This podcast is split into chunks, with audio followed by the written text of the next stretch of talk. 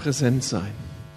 Ein herzliches Dankeschön auch an die Techniker, die in dieser Woche hier fleißig waren, die, die regelmäßig zur Gemeinde kommen, wissen, dass sich hier irgendwas verändert hat, noch nicht ganz so auffällig, aber immerhin, die großen schwarzen Boxen hängen nicht mehr. Dafür hängt hier schon eine weiße Boxe so richtig an der Traverse, wie sich das gehört. Hier sieht das noch ein bisschen unvollkommen aus, ist einfach den Lieferproblemen geschuldet oder fehlerhafter Lieferung. Und das bedeutet auch, dass die Emporen noch nicht so gut hören können, denn die Boxen für die Emporen sind auch noch nicht geliefert worden. Also, wenn es da oben irgendwelche Verständigungsprobleme gibt, hier unten ist auch noch etwas Platz. Vielen Dank den Mitarbeitern, die jetzt noch einmal nächste Woche kommen müssen, damit das hier dann eine runde Sache wird. Wir werden noch einiges ausprobieren müssen. Zum ersten Mal seit langer Zeit auch wieder hier Headset. Also es ist noch ein bisschen Trainingsmodus. Habt Geduld mit uns, bis das alles dann in einigen Wochen gut eingeführt ist. Jetzt aber. Gnade sei mit euch und Friede von Gott, unserem Vater und unserem Herrn Jesus Christus. Amen. Wie schon in der Anmoderation gehört, meine Predigt heute ist die letzte Predigt in unserer kleinen Reihe Begegnungen mit Jesus. Diese Predigten sollten uns ermutigen, wie Jesus zu werden. Jesus, der sich den Menschen zuwandte, der die Liebe Gottes in einer Weise verkörperte, dass das eben Standards setzt und der in der Kraft des Heiligen Geistes unterwegs war und das Beste für die Menschen suchte. Erstaunlich, was durch seinen Dienst geschah. Und wie am letzten Sonntag gesehen, der dann auch mit seinen Widersachern umging auf eine Art und Weise, die schon begeistert. Er nimmt die Menschen ernst, und den Kritiker, dem der Widerstand leistet. Wir wechseln? Wir wechseln. Dem der Widerstand leistet, in einer Weise begegnet, die eben hilfreich ist. Er stellt Fragen auf kritische, Rückfragen auf kritische Hinterfragungen und hilft so dazu, dass er mit seinen Gesprächspartnern auf Augenhöhe ist. Das tut gut zu hören. Mit meiner heutigen Predigt geht es mir nun so, als ob Jesus sich, nachdem er die ganze Zeit mit den anderen beschäftigt war, heute zu uns umwendet, jeden von uns in die Augen schaut und sagt, hey, jetzt lange genug zugeschaut, jetzt lange genug zugehört, jetzt bist du dran, jetzt steh auf und jetzt sag es deiner Umgebung, wo Friede, Gerechtigkeit, Liebe, Wahrheit, Gnade, Neuanfang zu finden ist. Jetzt seid ihr an der Reihe, folgt meinem Beispiel. Und ihr könnt euch sicher vorstellen, dass das eigentlich das Ziel dieser ganzen Predigtreihe war.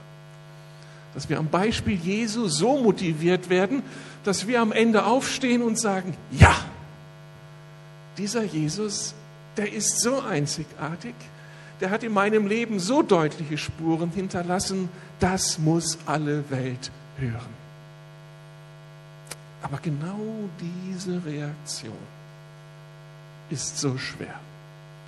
Und darum eben diese Predigt heute und dieser Predigttext Matthäus 10. Ich lese ab Vers 7 einige Verse in Auswahl, andere Verse werde ich dann während meiner Predigt noch zitieren. Matthäus 10 ab Vers 7. Jesus sandte seine zwölf Jünger mit folgendem Auftrag aus. Geht und verkündigt, das Himmelreich, das Reich Gottes ist nahe. Heilt Kranke, weckt Tote auf, macht Aussätzige rein, treibt Dämonen aus. Seht, Vers 16, ich sende euch wie Schafe mitten unter die Wölfe. Seid darum klug wie die Schlangen und doch ohne falsch wie die Tauben. Nehmt euch in Acht vor den Menschen. Sie werden euch in ihren Synagogen vor Gericht stellen und auspeitschen. Man wird euch um meinetwillen vor Machthaber und Könige führen, und ihr sollt vor ihnen und vor allen Völkern meine Zeugen sein. Wenn man euch vor Gericht stellt, dann macht euch keine Sorgen, wie ihr reden und was ihr sagen sollt. Denn wenn es soweit ist, wird euch eingegeben, was ihr sagen müsst. Nicht ihr seid es, die dann reden, sondern der Geist eures Vaters wird durch euch reden. Soweit erst einmal Gottes Wort. Lasst mich noch mal beten. Vater, die ganze Predigtreihe hindurch waren wir begeistert von Jesus. Das ist so unglaublich schön zu sehen, was er verkörperte dass diese Reaktion von Anna Maria nachvollziehbar ist. Ja, wir wollen werden wie du. Hilf uns, dir auch heute auf die Spur zu kommen. Hilf uns, diese Herausforderung wahrzunehmen, die auch mit dir verbunden ist und in diesem Text dokumentiert ist. Hilf uns, Herr, dass wir nicht nur die Predigt hören, sondern dass wir auch angemessen antworten können und vorher, dass wir verstehen, was dich ausmacht. Amen. Ich empfinde, unser Christsein gleicht in gewisser Hinsicht einer Achterbahnfahrt. Hier geht es auf der einen Seite, wer schon mal Achterbahn gefahren? War schon mal so mutig? Ja, doch, eine ganze Reihe. Ich habe mich noch nicht getraut, muss ich ehrlich zugeben. Aber ich kann mir so vorstellen, wie das ist, wenn man Achterbahn fährt. Da geht es zuerst ganz verheißungsvoll aufwärts, auf schwindelnde Höhen. Wenn man oben angekommen ist, mit herrlicher Aussage, Aussicht über einen ganzen Vergnügungspark, über all das, was noch so verheißungsvoll hier angeboten wird. Und im nächsten Moment schaut man in den Abgrund. Und er ist erst einmal furchterregend das kann einem Angst und Schrecken einjagen. Und den ganzen Mutigen unter uns, die sagen, yes, jetzt kommt's, darum bin ich hier oben. Aber es gilt nur dann für die ganz Mutigen. Dieses Wechselbad der Gefühle ergibt sich in dieser neuen Woche schon, wenn wir das Kirchenjahr vor Augen haben und das Leben Jesu vor Augen haben. Heute feiern wir Palmsonntag.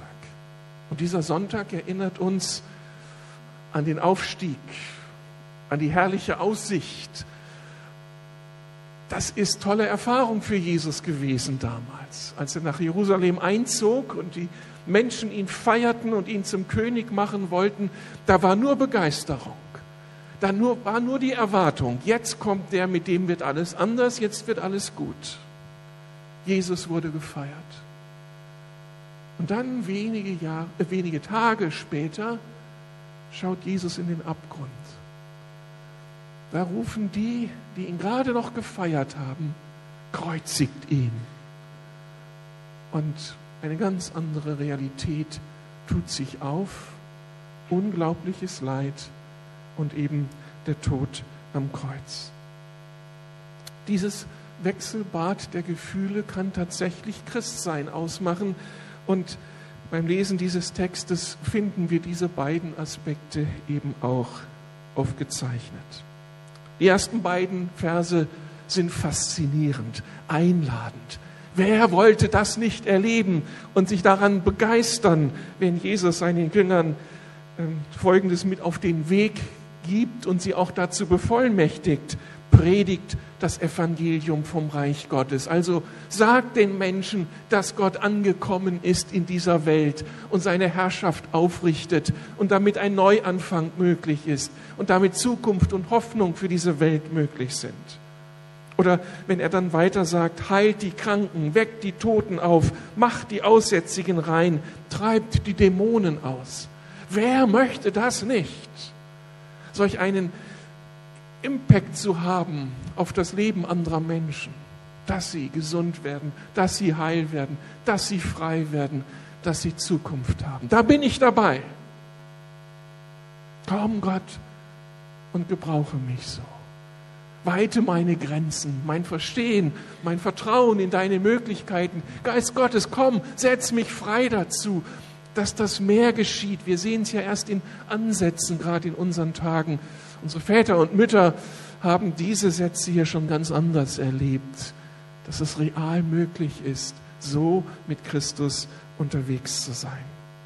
Also, hier wird einem der Mund wässrig gemacht. Da möchte ich gerne Nachfolger Jesus sein. Und dann kommt der Blick in den Abgrund.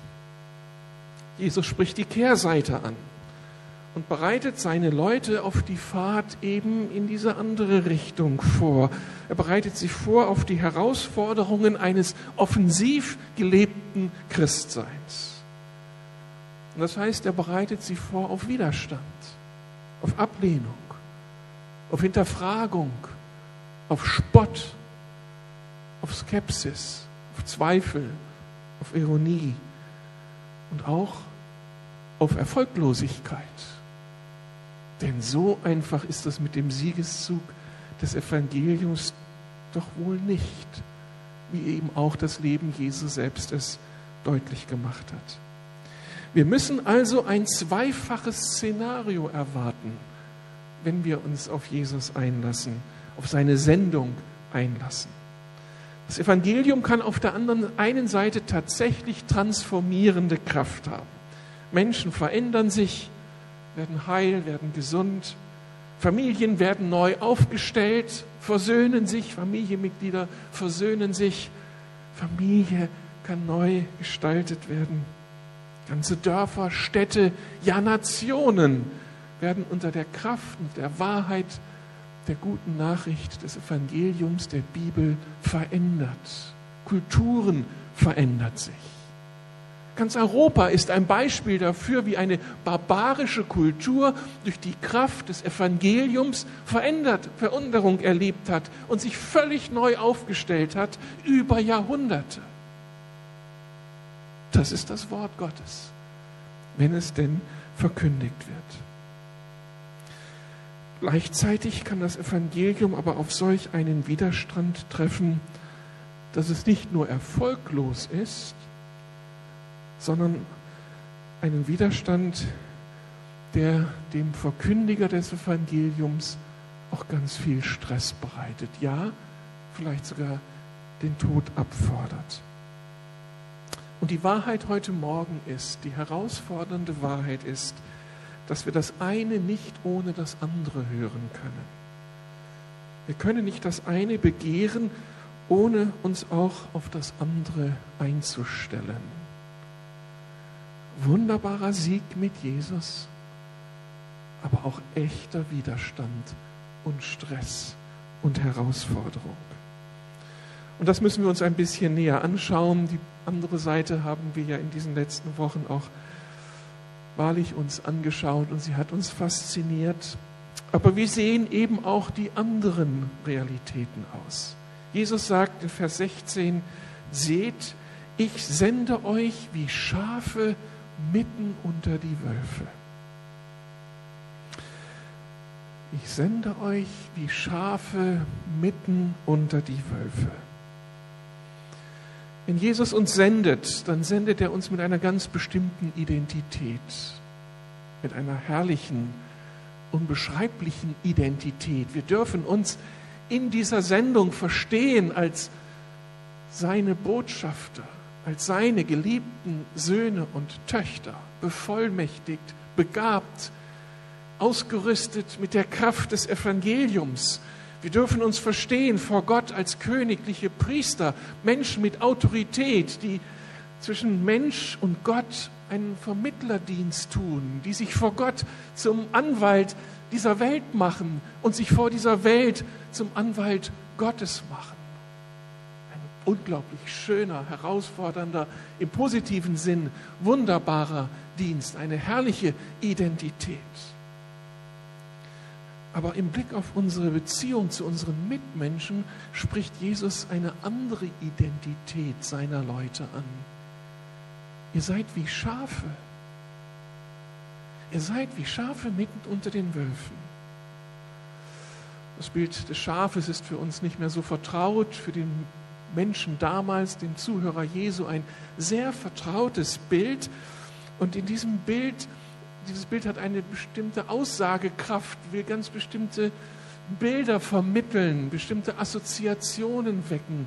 Und was hier gemeint ist und was die Jünger damals hörten, was wir hören sollten, ist, dass Jesus sagt, wenn ich euch schicke, dann seid ihr nicht die Überflieger. Ihr seid nicht mit Machtinsignien ausgestattet. Ihr seid eher schutzlos. Ihr seid eher hilflos. Ihr seid ganz auf den Hirten angewiesen, wie ein Schaf eben auf den Hirten angewiesen ist. Ihr seid ganz auf den Hirten Jesus Christus angewiesen. Aus euch habt ihr kaum Möglichkeiten. Nur auf euch geschaut, werdet ihr nicht durchkommen, werdet ihr nicht überleben. Ohne den Hirten seid ihr einfach ausgeliefert. Das ist nicht die Position des Überfliegers. Das ist eher die Position des Schwachen, der Hilfe braucht. Und genau das ist so mein Empfinden, wenn ich mich aufmache, in dieser Stadt Berlin Menschen das Evangelium zu sagen, ich hab's nicht. Bei aller Identität, bei aller Schönheit, die mich ausmacht, von Gott her gesehen, in meiner Position vor ihm, in dieser Welt bin ich eher nichts, nicht attraktiv und nicht stark und sehr auf Christus angewiesen. Und wir als diese Schafe, die so absolut abhängig und hilflos und in sich selbst kraftlos sind, werden wir gesandt in eine Welt, die Jesus mit diesem anderen Bild vergleicht, den Wölfen. Wieder ein damals sehr vertrautes Bild, der Wolf als echte Bedrohung für die Menschen damals. Und so sagt Jesus, so sieht christliche Existenz in dieser Welt aus. Schutzlos ohne ihn sind wir Menschen ausgesetzt, die sehr brutal sein können, die sich selbst vergessen können und die beiseite schaffen können, die ihnen im Weg stehen. Das ist ein Menschenbild, da könnte man sich ganz schön gegen wehren und sagen, spricht das wirklich der Realität? Ist das nicht zu negativ gemalt? Wo sind diese Wölfe heute? Aber wer ein bisschen wach ist für die Realitäten, muss genau zu diesem Ergebnis kommen. Schon damals war es so, dass Menschen in einer Weise dem Menschen, dem Christen begegnet sind, die absolut unverständlich und grausam war.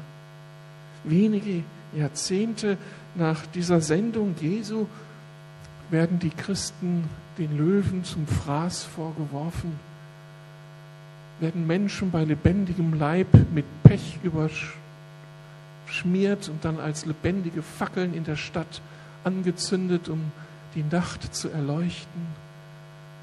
Was lassen sich Menschen einfallen, wenn es um die Bedrohung der eigenen Besitzstände geht?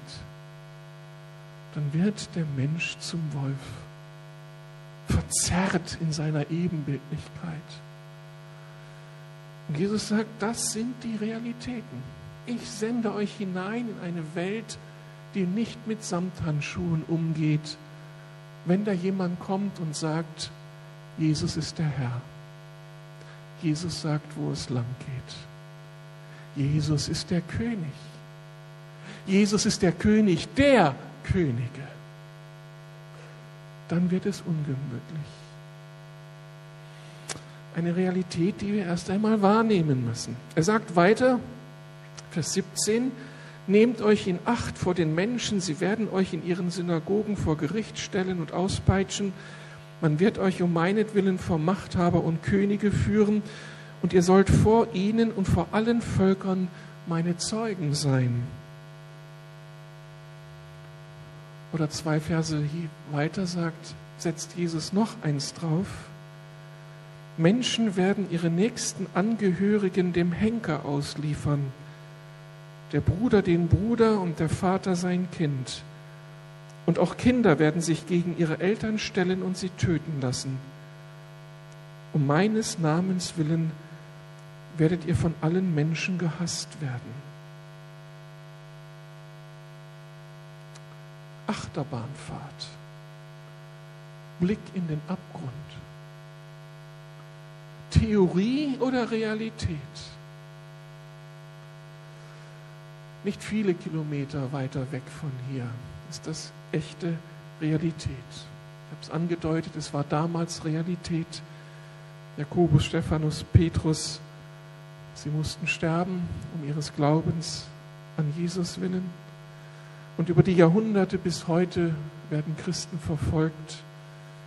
Über 100 Millionen zurzeit weltweit, die um ihr Leben fürchten müssen. In unserem eigenen Land haben wir erlebt, wie in Familien Familienmitglieder einander denunziert haben, nur um des Glaubens willen, in der Zeit des Nationalsozialismus, in der Zeit des Kommunismus. Kinder haben ihre Eltern angeschwärzt und umgekehrt. Das sind Realitäten in dieser Welt. Im Gegensatz dazu leben wir heute in Deutschland noch sehr viel entspannter und nicht so bedroht. Und der Grund liegt auf der Hand. Wir leben in einer Zeit und Umgebung, die noch von den Ausläufern des christlichen Abendlandes beeinflusst ist. Noch berufen sich in unserem Land fast 50 Prozent auf ein christliches Menschenbild. Aber der Einfluss schrumpft von Jahr zu Jahr.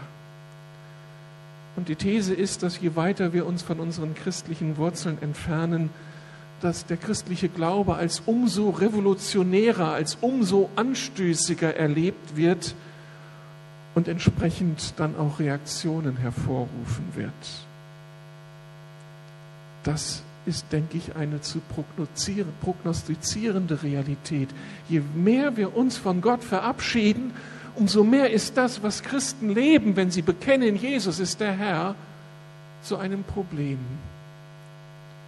Und dann verändert sich die Situation. Und die, für die wir jetzt noch harmlos sind, bezeichnen uns dann als ihre Feinde. Der Grund liegt auf der Hand. Der Zeitgeist, die Menschen heute suchen persönliche Freiheit. Sie wollen alle Bindungen abwerfen, alle vermeintlichen Bevormundungen, wollen ihr eigener Herr sein, letztlich ihr eigener Gott. Das steckt heute am Ende hinter aller Gender-Thematik, hinter aller, allen Homo-Debatten. Letztlich geht es darum, Gott loszuwerden und jegliche Bevormundung und jegliche Einschränkung in meinem Leben. Und wenn dann jemand kommt, der sagt, es gibt den lebendigen Gott, der uns das Leben gegeben hat und der ein Konzept für diese Welt hat. Und Jesus ist nicht der Papiertiger, der nette, freundliche Sozialrevolutionär, sondern der Herr. Dann wird es schwierig. Als ich angefangen habe in Berlin als Pastor und wir dann die evangelistischen Einsätze am Breitscheidplatz gemacht haben, da war das Schlimmste, was wir erlebt haben, das angepöbelt werden von Alkoholikern oder die hochgezogene Augenbraue bei Berlinern, die angesichts unseres Zeugnisses uns verstehen zu geben haben. Da sagt man, ihr seid doch wohl nicht ganz dicht, oder? Wie kann man an sowas noch glauben? Das tat mir damals schon weh. Ich erinnere mich an eine Frau, wie sie mich anschaute und sich dann abwandte und ich habe mich sowas von mies gefühlt. Wie kannst du nur so blöd sein? Das war so die Message. Aber damit kann man irgendwie umgehen. Wenn ich heute im September, im kommenden September wieder mit den anderen Christen unterwegs sein werde, um für den Schutz des ungeborenen Lebens zu demonstrieren, dann sieht die Welt Berlins wieder ganz anders aus. Das geht nur mit Hundertschaften von Polizei. Und dann wird man rechts und links skandiert von Leuten, die nicht freundlich schauen. Da schaust du in, den, in die Augen, in Augen voller Hass. Und wenn dieser Schutz nicht wäre, ich weiß nicht, was alles fliegen würde. Warum? Weil wir einstehen für das Leben. Und weil wir bekennen, dass Jesus der Herr ist. Und dann muss man einstehen für das Leben. Die Situation verändert sich. Die Proklamation eines lebendigen Gottes, der uns zu unserem eigenen Schutz Lebensordnungen mitgibt, bedeutet sofort Angriff auf die persönlichen Freiheiten. Und dann wird der Mensch zum Wolf. Das sind die Herausforderungen. Aber Jesus lässt seine Leute nicht einfach nur so blindlings hier in diese Herausforderungen hineinlaufen, sondern er zeigt auf, wie wir als seine Nachfolger auch damit umgehen sollen. Vers 16b, seid darum klug wie die Schlangen, aber ohne falsch wie die Tauben. Hochinteressant. Was meint Jesus, wenn er sagt, klug wie die Schlangen? Um es ganz deutlich zusammen zu sagen, Jesus meint nicht, seid heimtückisch wie Schlangen. Schleicht euch nicht leise an die Menschen heran. Verspritzt nicht euer Gift. Packt nicht zu und verschlingt eure Feinde. Wenn Jesus dieses Bild gebraucht, dann greift er eben zurück auf diese Erfahrung von Adam und Eva im Paradies, auf dieses Bild, dass die Schlange in großer Klugheit Adam und Eva ausmanövrierte. Klugheit, um Weisheit, darum geht es. Setzt euren Verstand ein. Seid klug im Umgang mit den Menschen in dieser Zeit. Wir haben etwas von dieser Klugheit am letzten Sonntag gehört von Rüdiger, wie Jesus mit seinen, mit seinen Widerpartnern umging, mit großer Weisheit und Klugheit mit ihnen das Gespräch führte. Gleichzeitig sagt Jesus, in all dieser Klugheit und Weisheit, hütet euch dabei vor, dabei vor einer anderen Gefahr, nämlich bei aller Klugheit unehrlich zu werden, auf taktische Raffinesse zu setzen Menschen auszutricksen. Hütet euch davor, hinterlistig zu agieren, Menschen in Grund und Boden zu argumentieren, Menschen bloßzustellen. Hütet euch davor, als Sieger vom Platz gehen zu wollen, weil ihr die besseren Argumente hattet. Das ist nicht der Weg Jesu.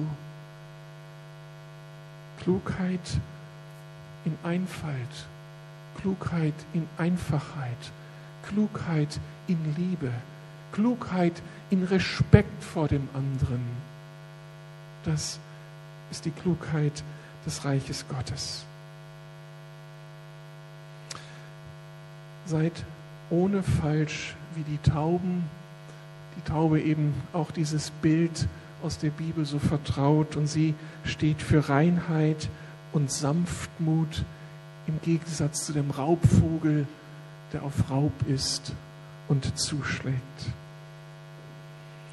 Es geht also um eine Kommunikationsweise, um ein Auftreten mitten in dieser Welt, das auf der einen Seite klug und weise ist, auf der anderen Seite frei von Hinterlist und Bösartigkeit. Und damit sind wir doppelt herausgefordert, du und ich. Wir müssen uns auf der einen Seite auf das anstehende Gespräch mit unserem, christlichen, mit unserem nichtchristlichen Gesprächspartner vorbereiten. Wir wollen doch klug argumentieren, weise, hilfreich, brückenbauend. Und für diese Aufgabe haben wir die nächste Predigtreihe konzipiert. Die Einladungszettel oder Karten dafür liegen schon aus. Die Predigtreihe, die am kommenden Sonntag beginnt, lautet, da habe ich so meine Zweifel. Untertitel, zu glauben ist schwer, nichts zu glauben ist unmöglich. Ein Zitat von Victor Hugo. Und wir wollen über einige Wochen all die skeptischen und zweifelnden Fragen unserer Zeitgenossen hier besprechen und fragen, wie können wir antworten auf diese kritischen Fragen, die uns oft verunsichern und die Menschen davon abhalten, Zugang zum Glauben zu bekommen. Fragen wie, Es kann nicht nur eine wahre Religion geben. Man kann die Bibel doch nicht wörtlich nehmen. Die Kirche ist für so viel Unrecht verantwortlich. Wie kann ein guter Gott Leid zulassen? Wie kann ein liebender Gott die Menschen in die Hölle schicken? Und viele andere Themen. All das wird uns in den nächsten Wochen beschäftigen und es ist die Chance für euch zu lernen, auf diese Fragen gute Antworten zu geben, hilfreiche Antworten zu geben. Und die diese Fragen tatsächlich quälen, deine Nachbarn, deine Freunde, deine Arbeitskollegen, sie sind herzlich willkommen in diesen Wochen, um hier, wenn die Fragen echt sind, auch echte Antworten zu bekommen, die weiterhelfen sollen. Und die zweite Herausforderung, die wir haben, ist, dass wir uns charaktermäßig weiterentwickeln. Das nützt alle Klugheit, wenn es eine Klugheit ist, die keine Liebe hat, keine Barmherzigkeit kennt, keine Gnade, keine Wahrhaftigkeit. Und darum ist das die andere große Herausforderung, die mit uns geht. Herr, verändere mich so, dass ich so wie du die Menschen liebe und annehmen kann. Dass ich so wie du auf den Aussätzigen bereit bin zuzugehen, um ihn Nähe auszudrücken, bereit bin, ihn anzurühren, auch wenn das infektiös sein könnte, weil die Liebe mich treibt. Lass mich wie du werden. Das ist die zweite Herausforderung für uns. Dann sagt Jesus in Vers 23, wenn man euch in der einen Stadt verfolgt, dann flieht in eine andere sagt er seinen Jüngern, die da vor dieser riesigen Aufgabe stehen, die ganzen Dörfer rund um in Galiläa, rund um den See Genezareth, dann in Judäa und nach Jerusalem hin, all diesen Dörfern das Evangelium zu sagen. Eine erstaunliche Aussage. Angesichts der Widerstände, angesichts handfester Verfolgung, die zu erwarten ist, sagt Jesus nicht, indem er ihnen einpeitscht, ihr müsst auf alle Fälle dranbleiben ihr müsst alles ertragen, stellt euch drunter, werdet Märtyrer, der Märtyrer wird besonders belohnt. Jesus peitscht die Leute hier nicht ein. Stattdessen sagt er, wenn ihr könnt, geht der Verfolgung aus dem Weg. Und die Logik ist klar. Es gibt so viele Menschen, die das Evangelium hören müssen. Und darum darf Verfolgung nicht dazu führen, dass die Mission eingestellt wird. Wir mundtot gemacht werden, sondern dann entziehen wir uns dem Konflikt und gehen zu denen, die es noch nicht gehört haben. Das ist die Logik Jesu. Schwer auf unsere Zeit heute zu übertragen, aber ich habe doch ein Element gefunden, das für uns vielleicht eine Hilfe sein könnte. Wir verbeißen uns manchmal im Werben um Menschen, denen wir etwas von der Liebe Gottes sagen wollen, und sie nehmen alle unsere Energie weg. Wir bleiben dran, bemühen uns um sie, werben um sie, setzen viel, viel Zeit ein. Aber sie verweigern sich. Könnte es sein, dass Jesus uns auch sagt, lass los. Geh zu denen, die offen sind und die es hören müssen. Und verbeiß dich nicht an Menschen, die heute nicht wollen. Bete weiter für sie, aber geh zum Nächsten, der jetzt das gute Wort, das gute Evangelium braucht. Am Ende der letzte Aspekt, Jesus bereitet seine Leute nicht nur vor, sondern er ermutigt sie auch für die zu erwartenden Konflikte. Vers 19 und 20. Wenn man euch vor Gericht stellt, dann macht euch keine Sorgen wie ihr reden und was ihr sagen sollt. Denn wenn es soweit ist, wird euch eingegeben, was ihr sagen müsst. Nicht ihr seid es, die dann reden, sondern der Geist eures Vaters wird durch euch reden. Das heißt, wenn wir unsere Hausaufgaben gemacht haben, uns angeschaut haben, wie kann ich weise den Menschen das Evangelium sagen. Und das kostet Kraft, sich diesen Argumentationen auch zu stellen und sie für sich zu gewinnen. Wenn wir all das geleistet haben, dann bleibt es trotzdem dabei, dass wir wie Schafe unter die Wölfe gesandt sind und nur in der Kraft des Heiligen Geistes in der Lage sind, dann angemessen in dieser Welt zu agieren. Wir brauchen den Heiligen Geist, wieder einmal den Heiligen Geist, der uns befähigt, der uns eingibt, was wir sagen sollen, wie wir es sagen sollen, der uns hilft in dieser Kommunikationsaufgabe. Und hier deute ich nur so zwei Gaben des Heiligen Geistes an, die wir in dem Gabenseminar, das jetzt bald ansteht, dann auch näher anschauen. Die Gabe der Erkenntnis, die Gabe der Weisheit.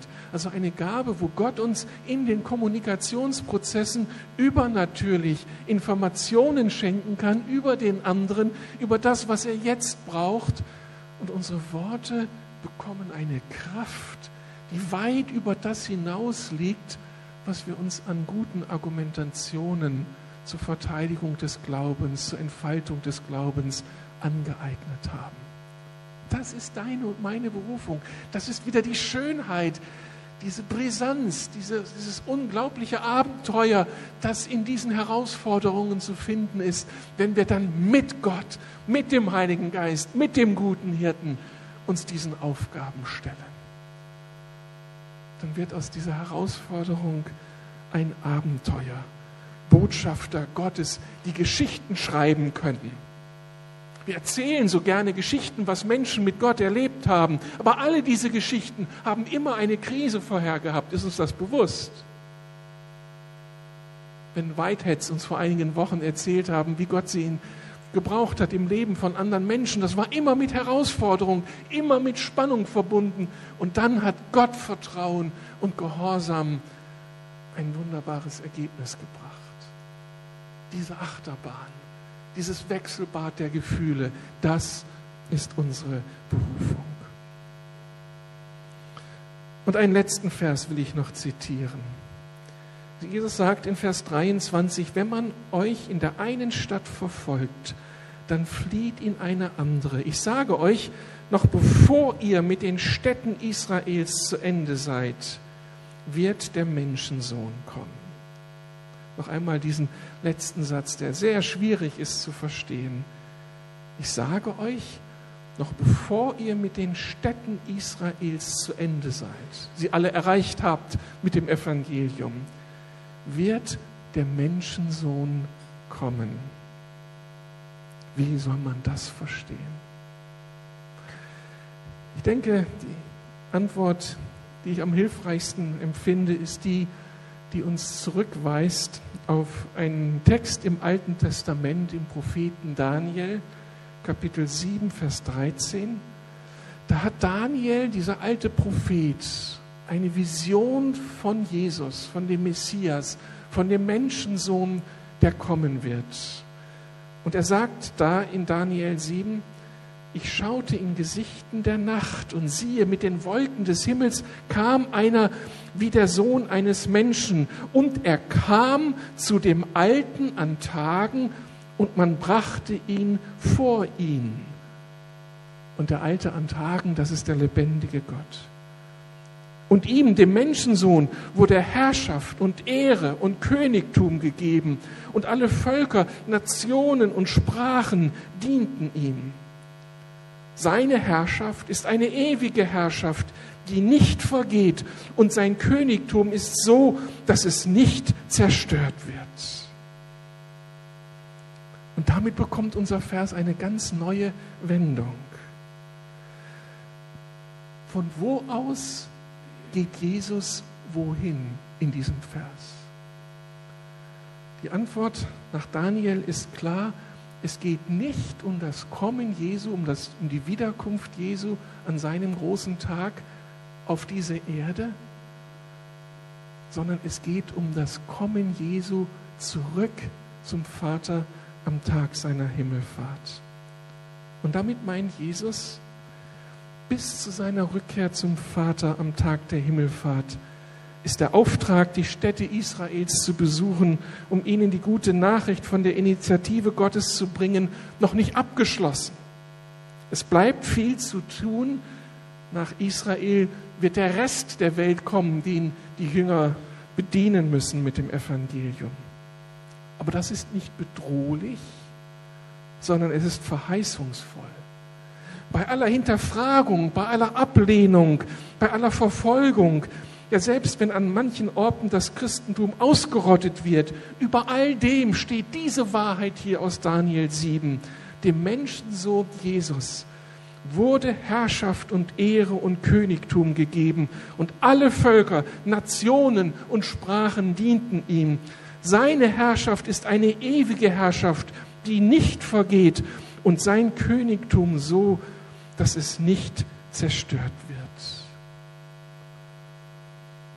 Und damit ermöglicht sich für uns nach der Talfahrt wieder das Hinaufsteigen auf ungeahnte Höhen, weil hier ausgesagt wird, bei all dem, was wir zu erwarten haben, was kommt an Widerstand, an Ablehnung, auch wenn wir erwarten müssen, dass ein christliches Abendland in Europa den Bach runtergeht und zur Unkenntlichkeit verzeichnet werden wird. Eins ist trotzdem klar, Jesus ist der Herr und sein Reich ist da und er wird wiederkommen und niemand kann ihn aufhalten.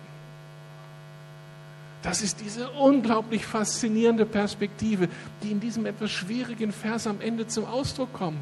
Leute, wenn Widerstand da ist, wenn wir mundtot gemacht werden, wenn wir verachtet werden, was soll's? Der Christus ist der Herr. Und das Reich Gottes ist da und niemand wird ihn aufhalten können. Es wird die neue Welt geben, in der Gerechtigkeit, Frieden, Freiheit, Freude, Heil zu finden ist. Diesem Jesus bin ich verpflichtet. Achterbahn, wenn wir mit Jesus unterwegs sind. Und die Frage an uns ist, welchen Jesus wir wollen. Wir haben von dem begeisternden Jesus gehört, der uns so fasziniert in all seinen schönen Facetten. Aber heute Morgen sind wir auch einem Jesus begegnet, der sagt, steh auf und folg mir. Am Ende unseres Textes heißt es, der Jünger ist nicht besser dran als sein Meister. Was Jesus erlebt hat, dürfen wir auch erleben. Können wir auch erleben. Werden wir auch erleben. Und die große Frage ist, ist uns Jesus vorher so wichtig geworden? Fasziniert er uns wirklich so? dass wir bereit sind, den Preis zu zahlen. Darf ich dich ganz konkret fragen, fasziniert dich Jesus so, dass du wirklich für deine Nachbarn betest, dass er Jesus kennenlernen möge? Am Ende der Predigt könnt ihr vorne dieses kleine Kärtchen mitnehmen. Haben wir aus der Spurgruppe extra vorbereitet für euch eine kleine Karte, die euch ermöglicht, drei Namen draufzuschreiben. Die drei Namen, die ihr so gerne bei Jesus seht. Und dann betet doch für sie. Also wenn du von Jesus begeistert bist, dann muss das doch deine Umgebung hören, oder? Was hält dich ab, jeden Tag zu bitten, Herr, öffne ihnen noch Augen und Herz?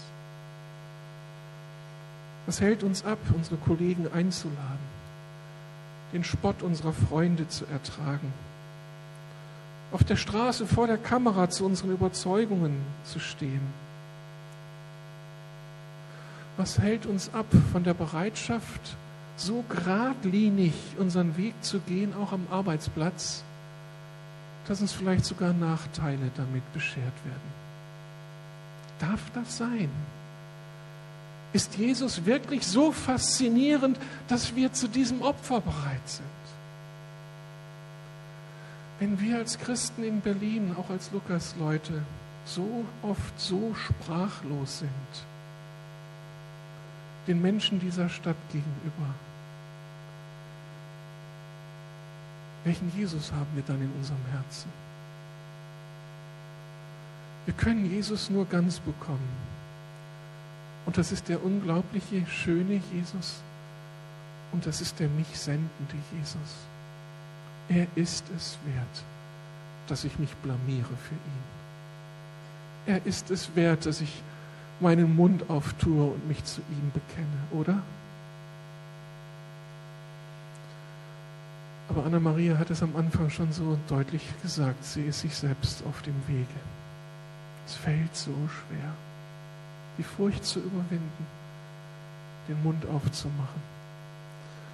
Und da können wir nur sagen, komm, Heiliger Geist, das ist dein Job. Ich komme noch nicht aus meiner Haut raus. Wenn du eher schüchtern bist, anderen fällt es vielleicht leichter. Komm und verändere mich. Lass mich ein Mensch sein, der für dich einsteht, koste es, was es wolle. Denn ich habe diese Welt Gottes vor Augen, die auf mich zukommen wird. Und da möchte ich so viele wie möglich von meinen Freunden wiederfinden, von meinen Nachbarn, von meinen Familienmitgliedern. Bitte lass dich nicht mundtot machen, wenn du diesen inneren Impuls spürst. Lasst uns aufstehen und für Jesus eintreten. Amen.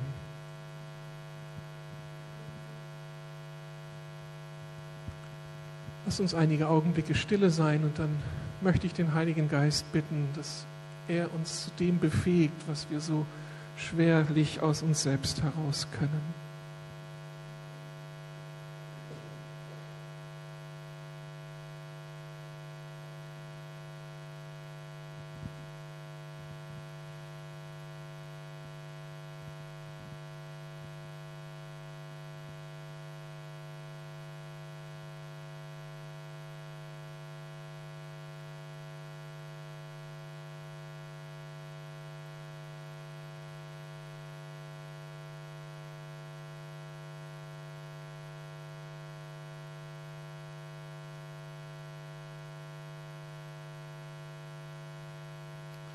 Lieber Jesus, wir haben diese sechs Predigten jetzt angehört. Wir haben uns von dir begeistern lassen. Aber stehen jetzt auch vor dieser Frage, was bedeutest du uns wirklich?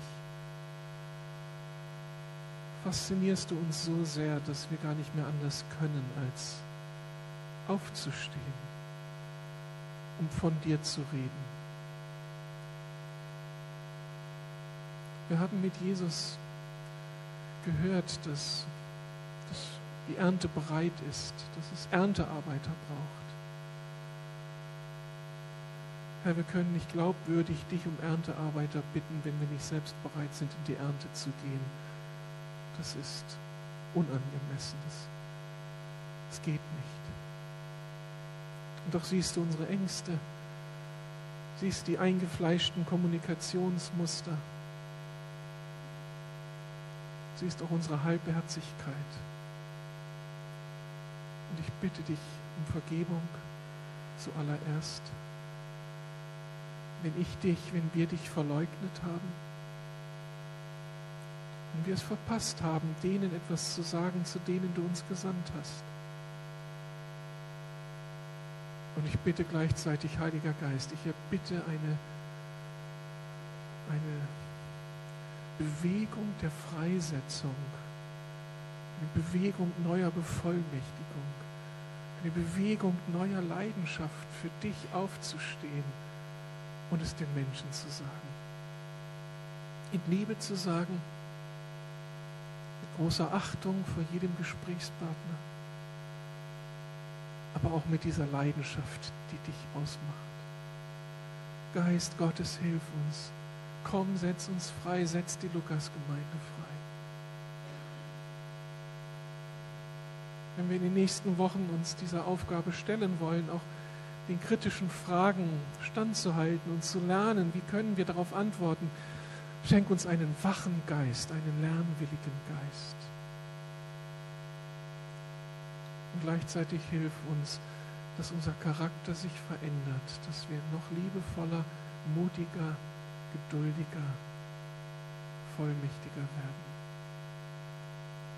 Und lass die nächsten drei Monate, wenn die Menschen kommen, lass uns erleben, wie dein Wort so kraftvoll ist, dass Menschen zu dir finden. mehr als sonst.